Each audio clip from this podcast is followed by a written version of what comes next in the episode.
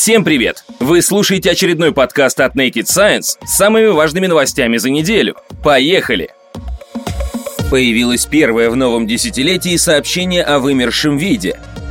Экосистема мегареки Янцзы была пристанищем разнообразной водной мегафауны, говорится в статье, опубликованной в журнале Science of the Total Environment. Однако усиливающееся действие различных антропогенных стрессоров привело к продолжающемуся сокращению ее биоразнообразия. Эти короткие фразы точно и сухо обозначают настоящую экологическую катастрофу, которую пережила и продолжает переживать Великая Азиатская река. Не так давно китайское правительство объявило десятилетний мораторий на рыболовство в Янцзы, стараясь выправить положение. Но для многих речных жителей эти меры уже слишком запоздали. Из-за перелова и судоходства, загрязнений плотин вымерли некоторые уникальные виды, жившие в Янцзы, включая речных дельфинов – Новые жертвы пали китайские веслоносы, которые были, возможно, самыми крупными пресноводными рыбами в мире. По некоторым сообщениям, они вырастали в среднем до 3-4 метров в длину и набирали массу около 250 килограммов, а самый крупный экземпляр достигал 7 метров. Эндемики Янцзы веслоносы не имели близких родственников, а их мясо высоко ценилось в местной кулинарии. Когда численность этих рыб стала быстро сокращаться, китайская пресса даже окрестила их водными пандами, указывая и на важное значение этих рыб, и на невозможность их разведения в неволе. В отличие от панд, задержать полное исчезновение веслоносов не удалось. По оценкам ученых из Китайской академии рыбоводства, функционально вымершим вид стал в 1993 году, еще до того, как Международный союз охраны природы и природных ресурсов присвоил ему статус находящегося на грани исчезновения в 1996. Дальнейшая судьба вида была предрешена – Исходя из статистики нескольких сотен сообщений о наблюдениях веслоносов в период с 1981 по 2003 годы, ученые предполагают, что последний из них умер между 2005 и 2010 годом. Германия вооружается инновационным ракетным комплексом «Энфорсер», 20 декабря 2019 года компания MBDA, ведущий европейский разработчик и производитель ракетных систем, получила контракт от оборонного закупочного ведомства Германии на покупку ракет Enforcer. Как ранее стало известно, в бюджетном комитете Бундестага одобрили выделение приблизительно 76 миллионов евро для закупки первых 850 ракет. Как отмечает блог PMPD, речь идет о портативной многоцелевой переносной ракетной системе с одноразовой наплечной пусковой установкой. Управляемую ракету калибра 86 мм можно применять для поражения как стационарных, так и подвижных целей. Масса ракеты меньше 7 килограммов. Вместе с одноразовым транспортно-пусковым контейнером она имеет массу менее 9 килограммов. Съемный прицел весит 2 килограмма. Максимальная дальность ведения огня Enforcer составляет 2000 метров, хотя может быть выше при условии применения экспериментальных ракет, а минимальная около 100. Изделие оснащено многоцелевой проникающей фугасно-осколочной боевой частью. Головка самонаведения электронно-оптическая. Enforcer может похвастаться инновационной технологией стабилизации электронного изображения, благодаря которой разработчикам удалось существенно снизить массу и размеры комплекса, а также сделать головку самонаведения относительно недорогой. Захват цели происходит непосредственно перед пуском. Отметим, что сейчас ведущие европейские страны активно вооружаются ракетными комплексами нового поколения разных типов и назначений. Еще весной прошлого года стало известно о готовности вооруженных сил Франции к оперативному развертыванию нового противотанкового ракетного комплекса «Миссиль Моен Порти» или ММП, который относят к пятому поколению таких систем – Знаменитый американский ПТРК FGM-148 Javelin причисляют к третьему поколению. Комплекс ММП оснащен комбинированной системой наведения, включающей в себя тепловизионную и телевизионную головки самонаведения, инерциальную систему навигации, а также наведение по оптоволоконному кабелю. Максимальная дальность полета ракеты составляет более 4 километров. Психолог из Санкт-Петербургского государственного университета обнаружила связь между увлеченностью интернет-мемами и уровнем интеллекта. Эти данные приводятся в ряде научных публикаций, последняя из которых вышла в журнале «Вопросы психолингвистики» в 2019 году. Цикл из 10 научных статей Ольги Щербаковой одержал победу в конкурсе научных трудов имени Бориса Герасимовича Ананьева в номинации «Лучшая научная работа года среди молодых ученых». В них исследователь описывает когнитивные механизмы, лежащие в основе решения задач, понимания текстов и преодоления информационной многозначности – По мнению Ольги Щербаковой, понимание текстов, имеющих несколько смыслов, является отличной моделью для изучения работы человеческого интеллекта. Лежащие в его основе механизмы она изучала на феноменологическом, поведенческом, психофизиологическом и генетическом уровнях. При этом исследовалось понимание вербальных шуток, двойственных изображений, притч и проблемных ситуаций здоровыми испытуемыми, а также лицами, страдающими психическими заболеваниями. Как и ожидали психологи, у пациентов с психическими заболеваниями понимание юмора оказалось снижено. В частности, такие испытуемые могли чрезмерно сочувствовать герою истории или наоборот ограничиться механистичным воспроизведением интеллектуальной структуры шутки, не проявив никакой эмоциональной вовлеченности. Удивление авторов вызвало другое. Восприятие многозначных текстов обычными испытуемыми в возрасте от 18 до 29 лет также не соответствовало существующим в психологии интеллекта представлениям о норме, в соответствии с которым взрослые здоровые люди должны быть чувствительны к потенциальной множественности значений и уметь реконструировать переносный смысл речевых сообщений. Это признаки понятийной формы мышления, традиционно считающиеся одной из высших познавательных функций, которые обладают взрослые, образованные, когнитивно-сохранные люди, принадлежащие культуре западного типа. В частности, у испытуемых возникали трудности с сопереживанием и поиском дополнительных смыслов в истории. А в общей сложности участниками исследований на тему понимания юмора и других видов переносного смысла стали более 300 человек. Один из примеров шуток, с которыми имели дело испытуемые, выглядит так. Беседуют два друга. «Ну и чем закончилась ваша ссора с девушкой?» Она приползла ко мне на коленях. «Ничего себе, и что сказала?» «Вылезай из-под кровати, я больше на тебя не сержусь». Здесь важно уловить ключевое для понимания смысла выражения «приползла на коленях», которое обычно понимается как метафорическое обозначение крайней степени раскаяния и мольба о прощении, объясняет Ольга Щербакова. Но так как шутки часто строятся на нарушении ожиданий реципиента, здесь эффект комического возникает за счет того, что приползание на коленях имеет противоположное значение – сообщить собеседнику о том, что на него больше не сердится, и должно пониматься не как метафора, а как буквальное действие, имеющее практический смысл. Удобнее донести информацию до того, кто прячется от страха под кроватью.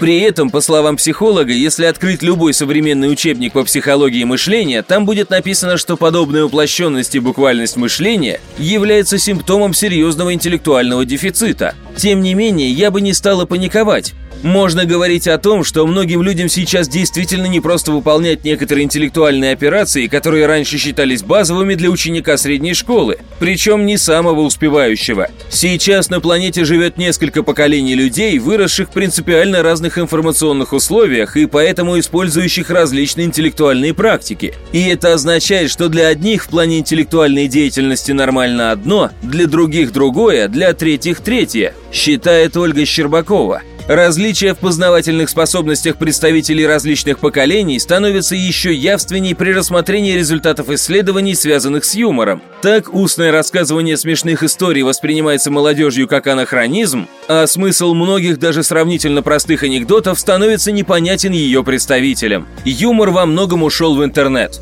Участники исследований отправляют друг другу мемы в социальных сетях или показывают их на экранах телефонов при личном общении. Используя молодежный сленг, можно смело утверждать, что мемчики в топчике. В моде смешные картинки с подписями. Другие черты современных шуток – краткость и ситуативность. По мнению Ольги Щербаковой, одним из объяснений сложившейся ситуации могут служить процессы, происходящие в современном школьном образовании, а также многократно увеличивающийся поток информации, с которым мы сталкиваемся ежедневно. За день среднестатистический современный человек перерабатывает такой объем информации, которую он раньше мог обрабатывать в течение недели. При этом большая часть этой информации – заведомый мусор. Однако он организован настолько ярко и эмоционально, что молодым людям, у которых еще не полностью сформирован сформированы навыки мышления и интеллектуальная самостоятельность, очень сложно ему сопротивляться, рассказывает Ольга Щербакова.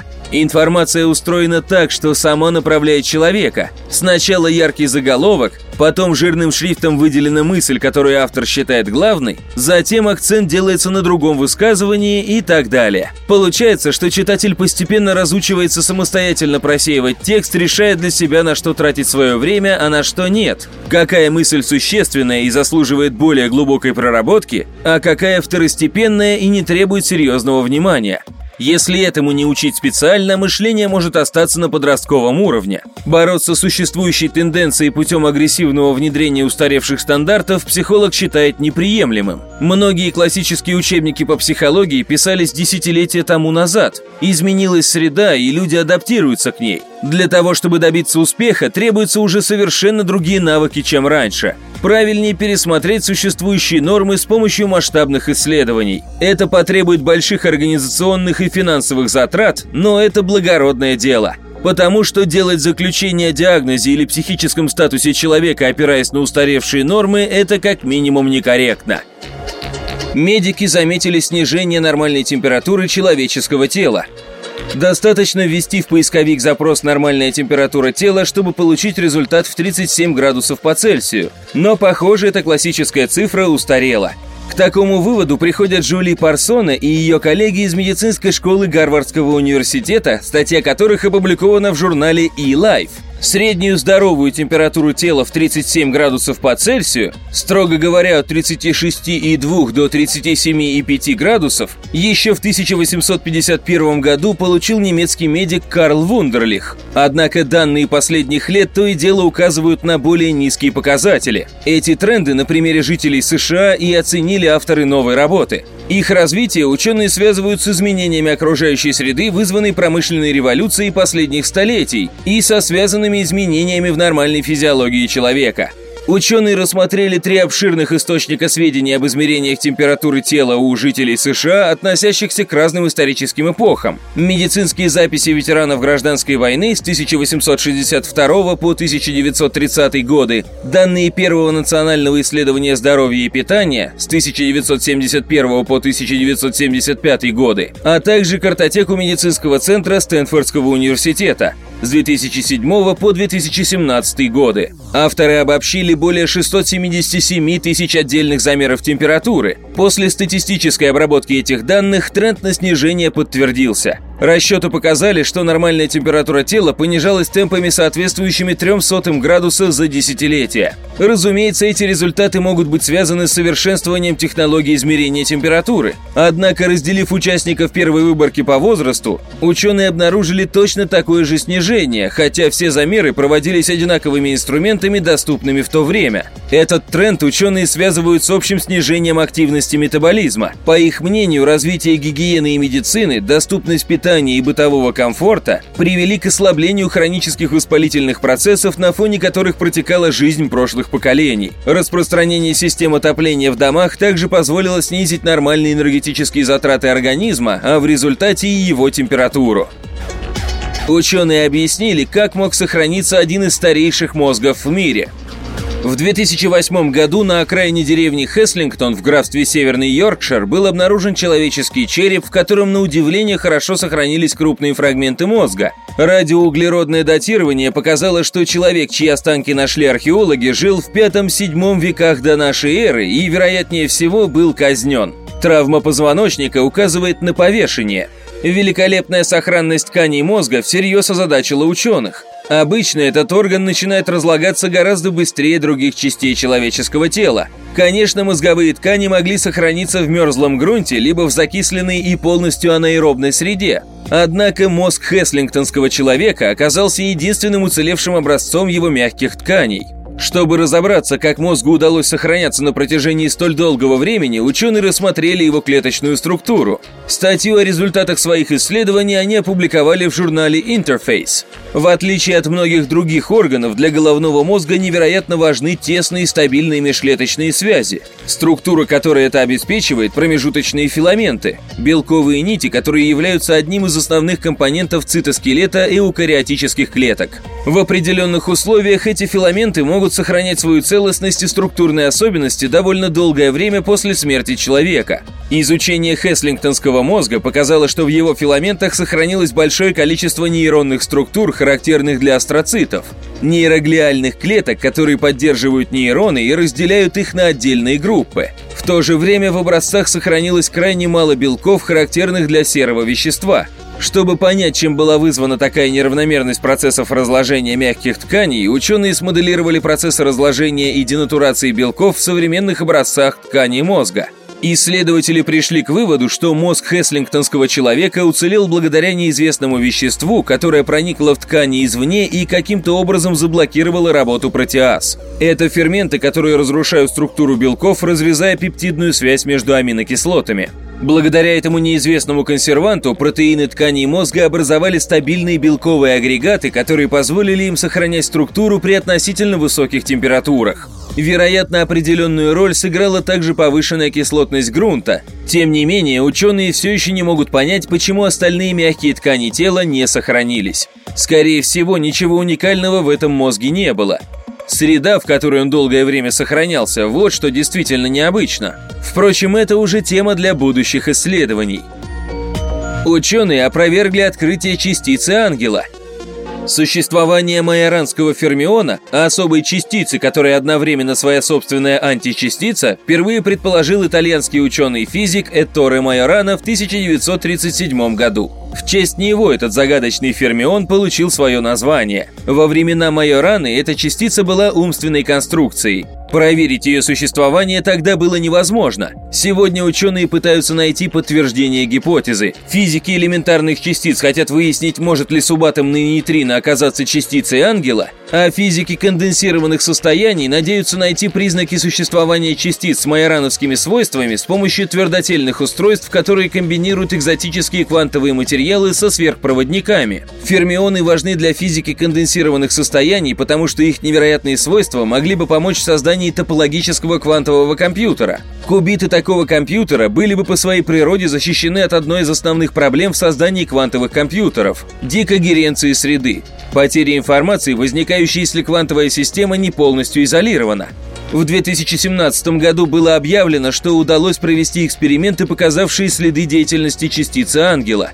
Ученые физики из Университета штата Пенсильвания в соавторстве с коллегами из немецкого Вюрцбургского университета проверили данные, на которых было основано заявление, и выяснили, что интерпретация результатов экспериментов могла быть ошибочной. Команда проанализировала работу устройств, созданных на базе квантового аномального холловского изолятора, материала, в котором электрический ток течет только по краю. Именно на результатах экспериментов с подобными устройствами были построены доказательства регистрации существования Фермиона Майораны. Критикуемая авторами нынешней статьи работа 2017 года полагала, что если граничный ток находится в чистом контакте со сверхпроводником, возникают распространяющиеся киральные частицы Майораны, и электропроводимость устройства должна быть полуквантована, значение E2 разделить на 2H, где E – заряд электрона, а H – постоянная планка, когда подвергается точному магнитному полю. Как показал анализ ученых из Пенсильвании и Вюрцбурга, изучивших более 30 устройств с несколькими конфигурациями материалов,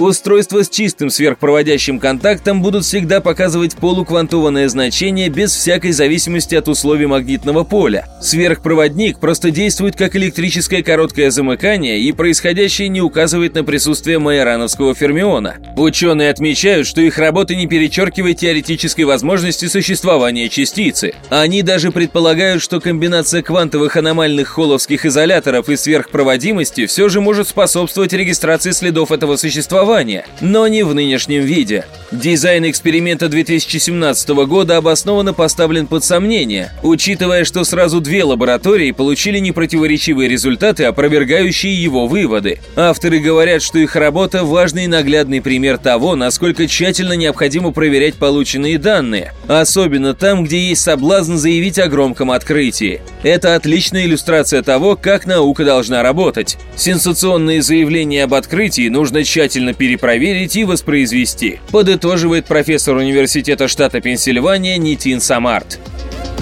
Частицы поваренной соли замедлили рост раковых клеток, Команда ученых из Университета Джорджии, США, открыла новый способ атаковать раковые клетки и замедлить их рост. Причем достичь этого удалось при помощи, казалось бы, привычного всем вещества – хлорида натрия или просто поваренной соли. Исследование опубликовано в журнале Advanced Materials. Как отмечают авторы работы, ранее специалисты неоднократно изучали поведение неорганических наночастиц в живых системах. Однако обычные электролиты, такие как хлорид натрия, в свое время исключили из списка риска, поскольку считалось, что их наночастицы быстро растворяются в воде и ведут себя так же, как их составные соли. В новом же исследовании сотрудники Университета Джорджии попытались опровергнуть это предубеждение и показали, что частицы поваренной соли токсичны для раковых клеток. По словам ученых, наночастицы хлорида натрия способны проникать в клетки через эндоцитоз и разделяться внутри них на ионы натрия и хлорида, разрывая плазматическую мембрану, которая обычно мешает проникновению натрия в клетку, тем самым уничтожая саму клетку, поскольку освобожденные молекулы подают сигнал иммунной системе о повреждении тканей. Тогда запускается воспалительная реакция, которая заставляет весь организм бороться с патогенами.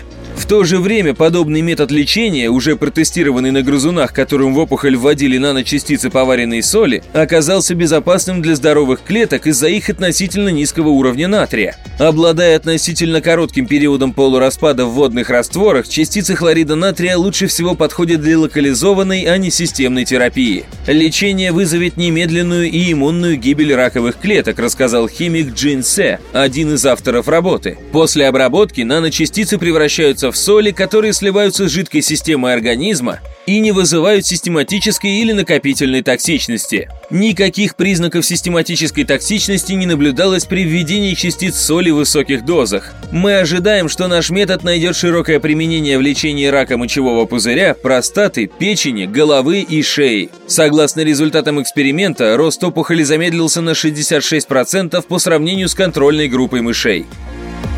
Проданы первые человекоподобные роботы Digit. Ford Motor Company стала первым клиентом Agility Robotics, получившим роботов Digit. Это сотрудничество продолжило партнерство между Agility и Ford, направленное на выработку новых методов автоматизации. Стоимость роботов источник не озвучил, однако, согласно имеющимся данным, речь идет о весьма крупной сумме. Поскольку розничная торговля в интернете продолжает расти, мы считаем, что роботы помогут нашим коммерческим клиентам укрепить бизнес, сделав поставки более эффективными и доступными для всех, заявил заявил Кен Вашингтон, вице-президент и технический директор Ford Research and Advanced Engineering. Мы многому научились в этом году, работая с Agility. Теперь мы можем устроить нашу исследовательскую работу с коммерческими роботами Digit. Не скрывают своей радости и в компании Agility Robotics. Впервые полноценный человекоподобный робот, мобильный и способный перемещать грузы, будет доступен клиентам в самых разных отраслях промышленности для работы как внутри, так и вне помещений. Мы с нетерпением ждем возможности продемонстрировать нашу работу в сфере логистики и не только уже в ближайшие месяцы, заявил генеральный директор Agility Дамион Шелтон. Напомним, робот Digit может ходить в вертикальном положении и при этом расходует относительно небольшое количество энергии. Он без проблем пересекает препятствия, с которыми сталкиваются большинство людей каждый день. Уникальные возможности Digit позволяют компактно хранить робота. Его можно без каких-либо затруднений разместить в задней части авто. Как только транспортное средство прибудет к пункту назначения, Digit можно развернуть и использовать. Известно, что робот умеет переносить грузы массой до 18 килограммов. При этом Digit может действовать как один, так и в компании с другими такими же устройствами. Это был подкаст от Naked Science. Не забывайте читать наш журнал и сайт. До скорой встречи!